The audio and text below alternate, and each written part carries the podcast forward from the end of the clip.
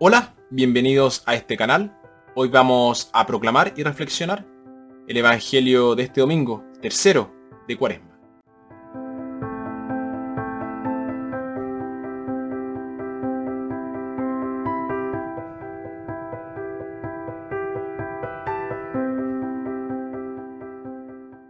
Nuestra primera lectura tomada de Éxodos, a pesar de su ingratitud, Dios muestra su cuidado por su pueblo, al proporcionarles agua en el desierto.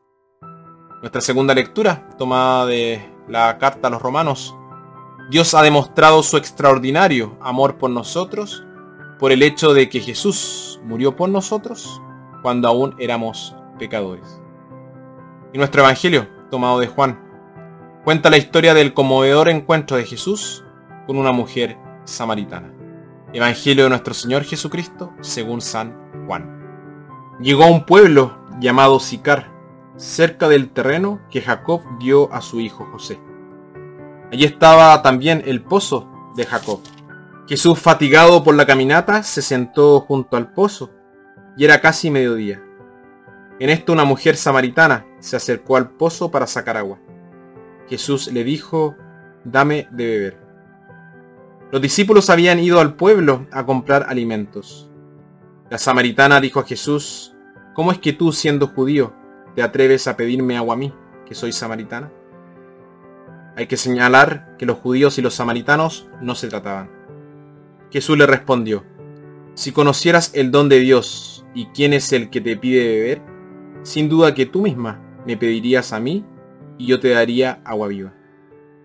Contestó la mujer, Señor, si ni siquiera tienes con qué sacar el agua y el pozo es profundo, ¿de dónde vas a sacar esa agua viva? Nuestro padre Jacob nos dejó este pozo del que bebió él mismo, sus hijos y sus ganados. ¿Acaso te consideras más importante que él? Jesús contestó, todo el que bebe de esta agua volverá a tener sed. En cambio, el que beba del agua que yo quiero darle, nunca más volverá a tener sed. Porque el agua que yo quiero darle se convertirá en su interior, en un manantial que conduce a la vida eterna. Entonces la mujer exclamó, Señor, dame de esa agua para que no tenga más sed y no tenga que venir hasta aquí a sacar agua. Jesús le dijo, vete a tu casa, llama a tu marido y regresa aquí. Ella le contestó, no tengo marido. Jesús continuó, cierto, no tienes marido. Has tenido cinco, y ese con el que ahora vives no es tu marido. En esto has dicho la verdad. La mujer contestó, Señor, veo que eres profeta. Nuestros antepasados rindieron culto a Dios en esta montaña. En cambio ustedes los judíos dicen que es en Jerusalén, donde hay que dar culto a Dios. Jesús respondió, créeme mujer, está llegando la hora, mejor dicho, ha llegado ya, en que para dar culto al Padre no tendrán que subir a esta montaña ni ir a Jerusalén. Ustedes los samaritanos no saben lo que adoran, nosotros sabemos lo que adoramos, porque la salvación viene de los judíos. Ha llegado la hora en la cual los verdaderos adoradores adorarán al Padre en espíritu y en verdad. El Padre quiere ser adorado así. Dios es espíritu y los que lo adoran deben hacerlo en espíritu y en verdad. La mujer le dijo, yo sé que el Mesías, es decir, el Cristo, está a punto de llegar. Cuando Él venga nos lo explicará todo. Entonces Jesús le dijo, soy yo el que está hablando contigo. En este momento llegaron sus discípulos y se sorprendieron de que Jesús estuviera hablando con una mujer pero ninguno se atrevió a preguntarle qué quería de ella o de qué estaban hablando. La mujer dejó allí el cántaro, regresó al pueblo y dijo a la gente, vengan a ver a un hombre que me ha dicho todo lo que he hecho. ¿Será el Mesías? Entonces salieron del pueblo y se fueron a su encuentro. Mientras tanto los discípulos le insistían, Maestro, come algo. Pero él les dijo, yo tengo un alimento que ustedes no conocen. Los discípulos comentaban entre sí, ¿será que alguien le ha traído de comer? Jesús le explicó, mi alimento consiste en hacer la voluntad del que me envió hasta que lleve a término su obra de salvación. ¿No dicen ustedes que faltan todavía cuatro meses para la cosecha? Pues yo les digo, levanten la mirada y observen los campos sembrados, que están ya maduros para la cosecha. El que cosecha recibe su salario y recoge el grano para la vida eterna. De modo que el que siembra y el que cosecha se alegran juntos. En esto tiene razón el refrán. Uno es el que siembra y otro el que cosecha. Yo los he enviado a cosechar un campo que ustedes no cultivaron. Otros lo han trabajado y ustedes recogen el fruto de su trabajo. Muchos de los habitantes de aquel pueblo creyeron en Jesús por el testimonio de la samaritana, que atestiguaba. Me ha dicho todo lo que he hecho. Por eso, cuando los samaritanos llegaron donde estaba Jesús, le insistían en que se quedara con ellos. Y permaneció con ellos dos días. Al oírle personalmente, fueron mucho más los que creyeron en él. De modo que decían a la mujer, ya no creemos en él por lo que tú nos dijiste, sino porque nosotros mismos le hemos oído y estamos convencidos de que Él es verdaderamente el Salvador del mundo. Palabra del Señor.